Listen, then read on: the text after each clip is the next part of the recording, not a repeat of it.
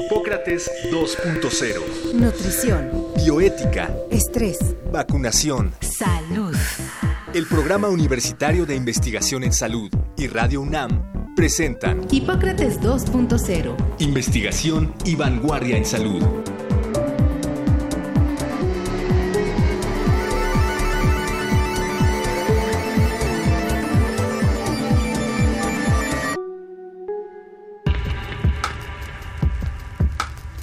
La investigación es el conjunto de acciones que se llevan a cabo para ampliar el conocimiento de algo en particular y con eso responder alguna duda o resolver problemas específicos directa o indirectamente.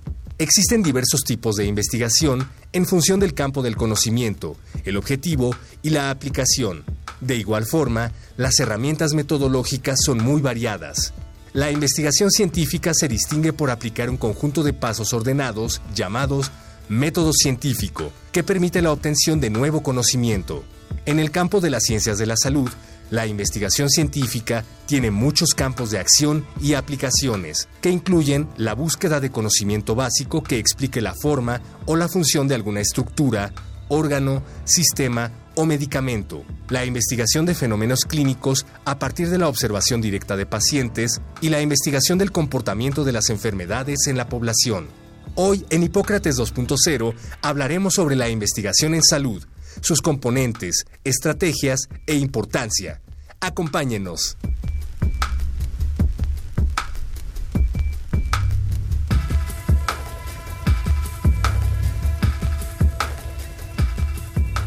Hola, ¿qué tal? Bienvenidos a Hipócrates 2.0. Yo soy Mauricio Rodríguez y como cada semana estoy en esta cabina con Omar López Vergara. Omar. ¿Qué tal, Mauricio? Como lo oyeron en la cápsula, hoy vamos a platicar sobre la investigación clínica, en particular sobre un libro reciente que acaba de publicar el PUIS y el Instituto Aspen sobre avances y perspectivas de la investigación clínica y para eso nos acompaña el doctor Samuel Ponce de León, que además de ser el coordinador del PUIS y el creador de esta serie, tiene una experiencia muy importante en investigación clínica. Doctor Ponce de León, bienvenido, muchísimas gracias. Hola, ¿qué tal Mauricio, Omar? Mucho gusto en estar aquí con ustedes nuevamente. Gracias, Samuel. Tenemos este libro que acaba de salir, está todavía calientito de la imprenta, Avances y Perspectivas de la Investigación Clínica en México, que sus, puedo decir, compiladores son justamente el doctor Samuel Poncelón y el doctor Juan Ramón de la Fuente. Tengo entendido que es producto de una serie de conferencias que se fueron gestando desde hace varios años y que concluyeron en un seminario, que es lo que se plasma en el libro. ¿Por qué no nos cuenta un poquito el contexto, doctor? Sí, así es. El doctor eh, de la Fuente inició hace pues aproximadamente tres años unas reuniones con investigadores clínicos, con participantes de la industria farmacéutica, eh, encaminadas a tratar de conocer el momento de la investigación clínica actualmente y de proponer alternativas para estimular su desarrollo. Esto se hizo en colaboración, de hecho, con la Embajada de Francia y con la industria Sanofi y culminó en el desarrollo en agosto del año pasado de un seminario que se titula, como lleva su nombre, el libro, en esa ocasión platicamos y decidimos que era pertinente convocar a una serie de actores muy relevantes en el tema de la investigación clínica para, insisto, conocer el momento de la investigación clínica en el país, en virtud de que hay muchos comentarios en relación a la posibilidad de que aumente mucho el volumen de investigación clínica. Debo decir que investigación clínica es un gran horizonte aunque algunos grupos la identifican muy particularmente con la participación de la industria farmacéutica. No es así, realmente el horizonte es muchísimo más amplio que eso, pero se ha insistido en años recientes que podría ser un nicho de oportunidad trabajar más con la industria farmacéutica para hacer más investigación clínica en el sentido que es un tema además muy importante. El hecho es que se convocó a participantes relevantes, desde luego COFEPRIS como el regulador, desde luego la Secretaría de Salud, la Comisión de Institutos Nacionales de Salud, ineludiblemente el Seguro Social y otros actores que se detallan en cada uno de los capítulos del libro. El tema era, y así se los pedimos explícitamente, que hicieran un análisis crítico del estado de la investigación clínica en cada uno de estos sitios. La visión, desde luego, de COFEPRIS, la visión del Seguro Social, la visión del Instituto Nacional de Psiquiatría, con la, su directora, la doctora Marilena Medina Mora. Y eso se presentó, se discutió, hubo intercambio de ideas y lo llevamos a un documento de cada uno de esos autores que con el doctor de la Fuente eh, y yo revisamos, compilamos,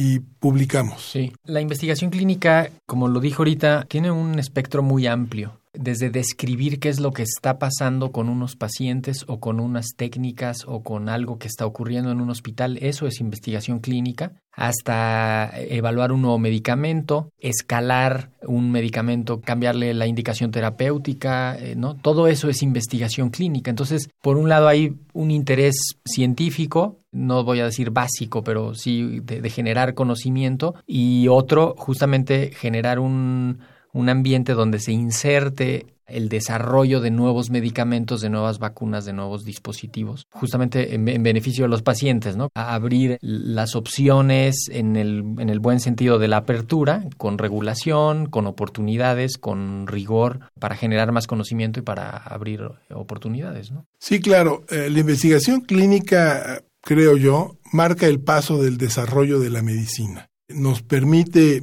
hacer evaluaciones precisas de qué es lo que le puede ayudar a los enfermos en muy diversas circunstancias. Desde ver qué es lo que pasa con un solo paciente puede ser, de hecho es investigación clínica, veo un paciente, lo analizo, lo estudio, lo exploro y es un proceso de investigación. Haces un reporte de caso, ¿no? Que puede ser un reporte de caso si eh, el tema es del interés eh, más general, pero desde luego es de interés para el enfermo y para el, el, paciente, en tanto que es el responsable de tratar de restablecer su salud. Entonces, la investigación clínica es fundamental y es fundamental que los médicos sepan de investigación clínica en tanto que para poder ofrecer las nuevas intervenciones médicas, uno tiene que tener además el conocimiento crítico suficiente para evaluar los estudios clínicos que se hacen.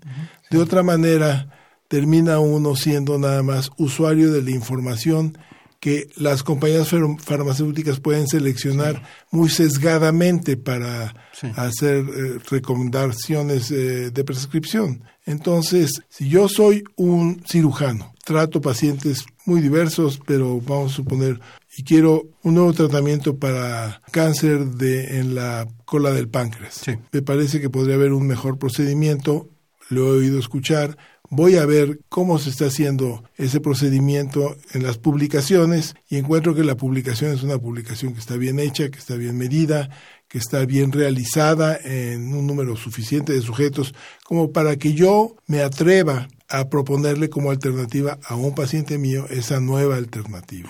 Un ejemplo de cómo se tiene que ir construyendo esa modificación de la práctica clínica en base a la generación de conocimientos construidos con fundamentos correctos de investigación científica. Mencionabas al inicio que es una colaboración con Sanofi, lo cual dices tiene sus eh, problemáticas y me, me, imagino que te refieres a pues esta idea que se tiene del Big Pharma, de una industria como malévola, como que está este pues acarreando a los médicos y a la investigación a sus a sus molinos, pero ¿qué tan cierto es esto? En algún programa mencionabas que si no hubiera empresas farmacéuticas no habría investigación y no habría medicamentos. Eh, y la pregunta iría por el sentido de qué tanta independencia puedes tener cuando trabajas con un laboratorio de esa magnitud. Bueno, puedes tener completa independencia. Todo depende de cómo establezcas tus términos de colaboración. Recién estamos ahorita en negociación para sacar un manual de la International Society of Infectious Diseases y estábamos explorando la posibilidad de tener un financiamiento de la industria desde luego la Sociedad eh, de Enfermedades Infecciosas Internacional dice, se puede aceptar, desde luego tiene que estar claramente establecido en el documento, en el libro, que ha sido apoyado para su publicación a través de un financiamiento no comprometido. Es un regalo de dinero para poder hacerlo. Una declaración de no conflicto de intereses. Es un poco diferente. Esto es establecer en que para publicar el libro actual hubo un apoyo de para realizar algunas reuniones de X compañía, pero ella no intervino en decidir quiénes venían, qué iban a decir, ¿Qué se va a decir? Yo no reviso el libro. Es no. otra his- no revisan el libro, es, completamente libre de ninguna atadura de ese tipo. No siempre es así, pero en estos casos así es y en ese sentido, desde luego, la industria farmacéutica participa y financia proyectos eh, extraordinariamente importantes. Yendo al tema que tú hacías referencia, pues sí, desde luego. La investigación clínica, el desarrollo de nuevas intervenciones terapéuticas va a cuenta de la gran industria internacional. Sí. Gracias a ellos hay el desarrollo de antirretrovirales como los tenemos ahorita, hay el boom ahora de quimioterapias para cáncer o hay los nuevos desarrollos de insulinas. Sí. Ellos son los que invierten el dinero de los accionistas para desarrollar nuevos conocimientos que desde luego el objetivo es desarrollar conocimientos que sean útiles pero que desde luego reditúan ganancias. Pienso en justamente el, el motor de la investigación en este tramo ya del desarrollo clínico, básicamente está llevado por algún actor de la industria privada y grandes chicos, emprendedores, consolidados, todos están ahí en esta carrera. Parte de lo que habla el libro es como de generar un ecosistema en el que puedan ocurrir estas cosas. O sea, si un laboratorio grande quiere traer un protocolo que lo está corriendo en 10 países más y quiere traerlo a México que encuentre las condiciones, pero si un emprendedor o una empresa mexicana quiere sacar también y hacer un, protocolo, lo encuentre. Finalmente, creando un piso parejo en términos regulatorios, en términos de, de, oportunidad institucional, es una ganancia para todos, para la industria de los estudios clínicos, para la industria de, del desarrollo de medicamentos, para los pacientes que van a tener acceso a tratamientos y para, en general, para el mercado mismo que puede tener un producto que beneficie ¿no? a la salud. Sí, claro. En un país que tiene casi 130 millones 130, de habitantes, sí. esperaría uno que hubiera una gran cantidad de oportunidades para poder hacer investigación clínica en enfermedades crónicas, por ejemplo, no solo en enfermedades infecciosas. El hecho es que, y por eso de alguna manera es uno de los motivos por los que surge este libro, es que México no es el gran sitio para hacer investigación clínica. Hay otros países latinoamericanos que tienen un papel mucho más destacado en ese sentido, en esta relación además con la industria farmacéutica. farmacéutica. Uh -huh. Desde luego Brasil, Brasil, pero también este, Argentina y Colombia tienen organizaciones que funcionan mucho mejor globalmente que lo que funciona en México. Curioso porque México es este económicamente pues el puntero de Latinoamérica. Bueno, Brasil quizá un poco más, ¿no? Pero se pensaría que México sería Sí, claro, es la segunda fértil, ¿no? economía de, sí. de, América Latina. Sí. Pero venimos nuevamente aquí a tener el escenario de la salud en México irremediablemente. Uh -huh. Tenemos un déficit de infraestructura muy importante en el país tenemos un déficit de personal médico muy importante en el país. Para poder hacer investigación clínica, necesitas tener el espacio, el ámbito, los tiempos para poder hacerlo. Aquí resulta que el médico tiene que dar el día de su consulta 55 consultas. Tiene además que salir corriendo uh -huh. a seguir trabajando. Que, que, no es un número exagerado, sí son 55. Sí, no, no es un número exagerado. Okay, okay. Pero el hecho es que en qué momento puede él ponerse a hacer algo de investigación clínica. Claro, se pueden desarrollar algunas áreas especializadas con médicos que solo se dediquen a hacer investigación clínica, pero tampoco tienen el espacio. No hay espacio en las instituciones. Sí, es, es difícil insertar la actividad de la investigación clínica en un sistema que está saturado, saturado, cansado, burocrático, que quizá por eso se generan sitios especiales de investigación clínica. Hay varios centros en el país que se dedican a la investigación clínica es... en poblaciones específicas y que son centros de investigación clínica bien consolidados, pero que no están tan asociados a estos sitios de atención pública o de, ¿no? de atención general. Un sistema que en principio debe de ser el sitio casi idóneo para hacer investigación clínica es el Instituto Mexicano del Seguro Social. Y han tratado, están tratando actualmente de realmente armonizar su sistema con la investigación clínica. Yo creo que lo van a lograr de manera muy eficiente, pero claramente el Instituto Mexicano del Seguro Social tiene una gran infraestructura. No digo que la, tenga la suficiente, pero sí tiene la mayor infraestructura en salud que hay en el país. De hecho, el, el capítulo de, en el libro sobre la investigación clínica en el Instituto Mexicano del Seguro Social lo hace la doctora Ana Carolina Sepúlveda, que precisamente está a cargo de toda la parte de investigación y que llevan varios años desarrollando y tratando de lograr consolidar la investigación que va de la mano de la atención. O sea, si no tienes una institución que está dando muy bien la atención, pues no va a hacer muy bien la investigación tampoco. Pero eso significa que las instituciones, por ejemplo, en Brasil o, Colombia, están mucho más consolidadas que en México, funcionan mejor. Yo diría que su infraestructura en salud, desde luego, es mejor. No digamos la brasileña, pero hay otros países que desde luego tienen, y sus indicadores de salud son muchos mejores que los mexicanos. Es lo paradójico de tener un país que tiene un tamaño económico y de población y geográfico que está dentro de los primeros, pues no sé, 16 países,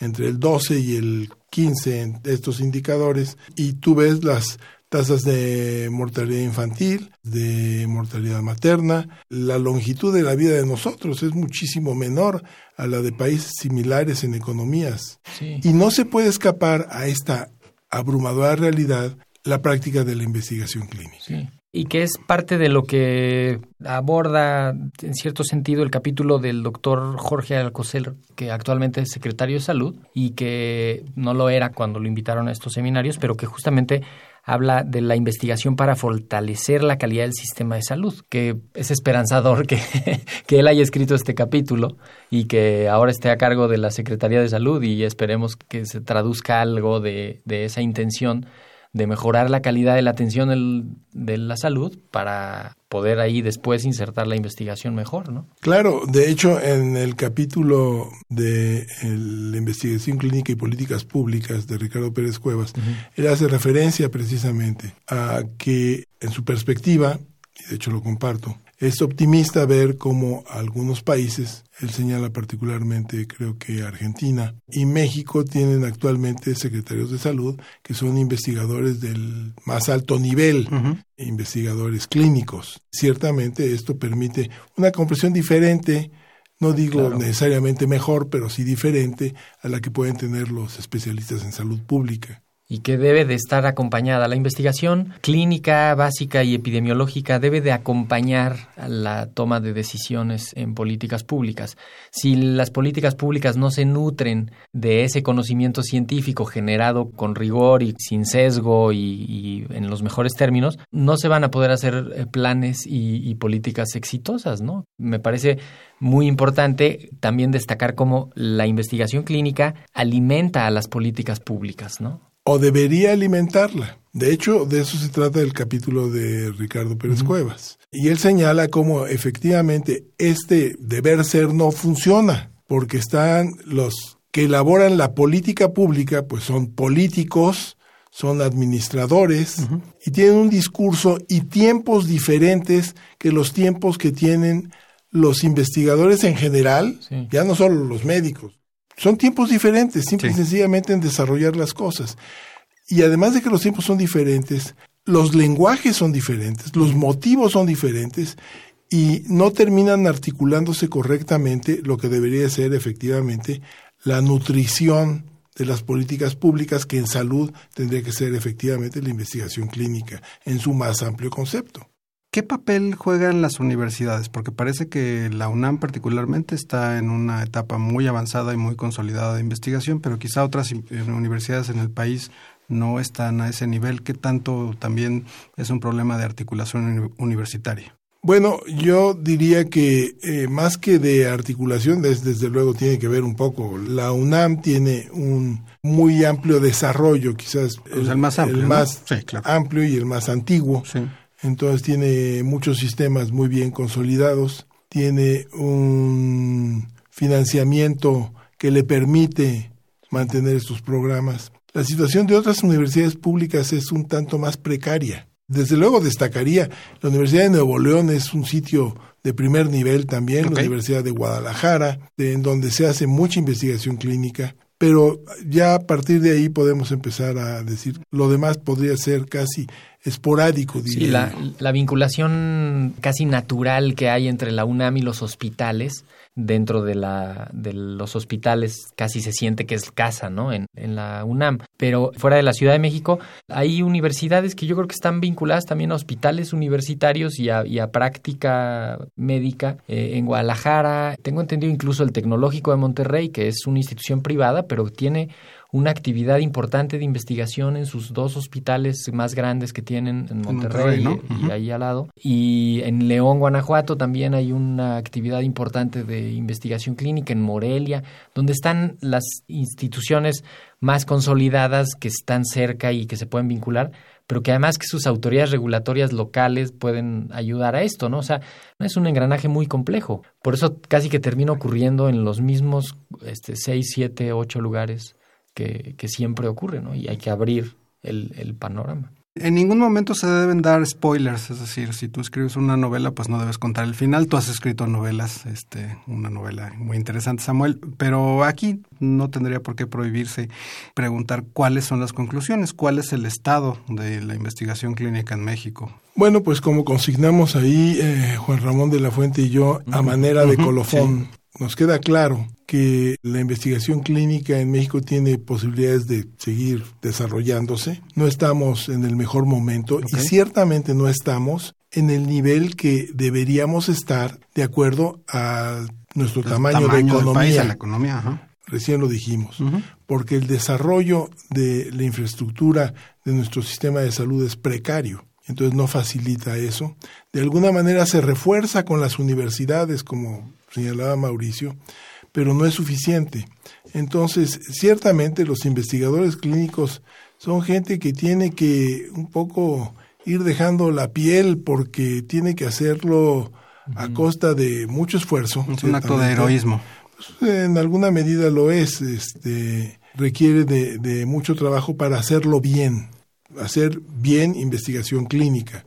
Hacer mal investigación clínica, hacer investigación clínica mediocre, repetir lo mismo que se ha hecho en otros muchos lugares es más fácil de hacer, reditúa porque te permite, y esto es una de las críticas del Sistema Nacional de Investigadores, mantener tu currículum, pero no es lo que estás buscando cuando tienes el objetivo de hacer investigación clínica de calidad. Pues justamente de todo esto trata el libro Avances y Perspectivas de la Investigación Clínica en México, coordinado por el doctor Samuel Ponce de León y el doctor Juan Ramón de la Fuente y publicado por la UNAM a través del PUIS, el Programa Universitario de Investigación en Salud, y el Instituto Aspen. Pueden buscar el libro a través de nuestras redes. En todas las librerías de la UNAM lo encuentran. Perfecto, y desde luego directamente en el PUIS también lo, Después buscaremos también que esté incluso hasta en Sanborns y en todas partes. Sí, sí. Tenemos hoy también un, aviso especial a propósito de spoilers. Omar, cuéntanos. Un, aviso a mi cargo. Eh, escribió un pequeño discurso. Dice que hace más de 20 años tuve la fortuna de conocer al doctor Samuel Ponce de León cuando sufría yo una infección por varicela. Era muy raro que un hombre de 29 años, es decir, yo mismo, tuviera varicela a esa edad, aunque mi mamá insistía en que era normal. Yo definiría a mi mamá como una persona que siempre creyó que lo anormal era normal y viceversa. El hecho es que a pesar de haber conocido a muchos médicos y vivido entre ellos, eh, debido a mis enfermedades imaginarias, como dices Mauricio, mi, hipocondriasis, ¿no? Decidí adoptar al doctor Ponce como mi médico de cabecera para siempre. No me adoptó de vuelta, pero desde entonces hemos tenido una relación este, pues que va mucho más allá de médico-paciente. Hemos estado en contacto él ha sido colaborador y escritor en algunas revistas que he dirigido. Sigue siendo miembro del consejo editorial de la revista National Geographic, de la que fui editor por muchos años. Y pues desde luego agradezco al doctor Ponce haberme invitado a formar parte del equipo de Hipócrates 2.0 en mancuerna con mi, pues, mi ahora amigo incondicional Mauricio Rodríguez por el momento y por motivos no que son personales, sino este, que pertenecen exclusivamente a una situación de trabajo. Uno de los productores, este, Héctor Castañeda, me decía, pero ¿cuál es, la reacción? Sí, ¿no? Tú. ¿Cuál es la razón real? Dime cuál. La razón real es que sí, tengo mucho trabajo. y bueno, tengo que dejar el programa para que quede conducido por Mauricio Rodríguez, cuya voz y conocimiento son, sin exagerar, la columna vertebral de este programa. Eh, agradezco a Patricia Gamboa, Alejandra Gómez y Héctor Castañeda en la producción, haber compartido sus conocimientos conmigo y haberme entrenado para ser un locutor pues semidecente. Agradezco a nuestros radioescuchas haberme aguantado durante un año y medio y deseo que el proyecto de Hipócrates 2.0 dure muchos, muchísimos años más. Deseo que dure pues muchos más años de los que me quedan a mí. Gracias a todos por su apoyo en esta etapa. Bueno, pues tomamos esa despedida. No es una idea que nos haga muy felices a todos, comprendemos las razones. Yo personalmente te agradezco que hemos trabajado muy bien, hemos hecho un programa ya por casi un año, Casi y, un año medio, y medio. y ha salido algo bastante bien, algo como lo que estábamos pensando. Te deseamos lo mejor. Eh, vamos a seguir aquí nosotros cada semana, vamos a tratar de retomar lo que le ha dado identidad a este programa, así que pues muchísimas gracias, muy buena suerte. Gracias Mauricio y muchas gracias Samuel por haberme invitado. No, al este contrario, seguramente te invitaremos en alguna ocasión cuando haya oportunidad y que puedas alejarte un poco de la caja registradora.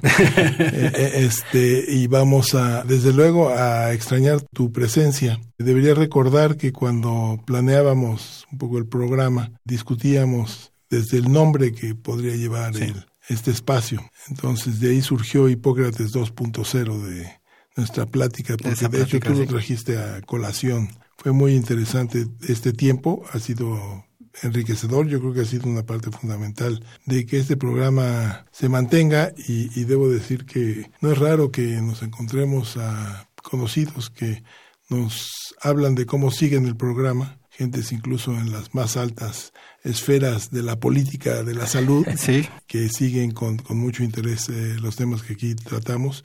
Y el éxito es desde luego consecuencia de tu inteligencia, tu capacidad y también la de Mauricio. Así que bueno, yo te agradezco que nos hayas acompañado. muchas gracias Samuel, gracias Mauricio. Pues muchísimas gracias también a ustedes por habernos escuchado el día de hoy. Esto fue Hipócrates 2.0. Gracias por haber estado con nosotros. Agradecemos al doctor Samuel Ponce de León, coordinador del PUIS y coordinador académico de la serie. El Programa Universitario de Investigación en Salud y Radio UNAM agradecen tu escucha. Te esperamos la siguiente semana para platicar sobre lo último en materia de salud e investigación. En Hipócrates 2.0. Investigación y vanguardia en salud. Se despiden de ti en la producción Patti Gamboa, Héctor Castañeda y Alejandra Gómez. Hipócrates 2.0. Radio UNAM. Experiencia sonora.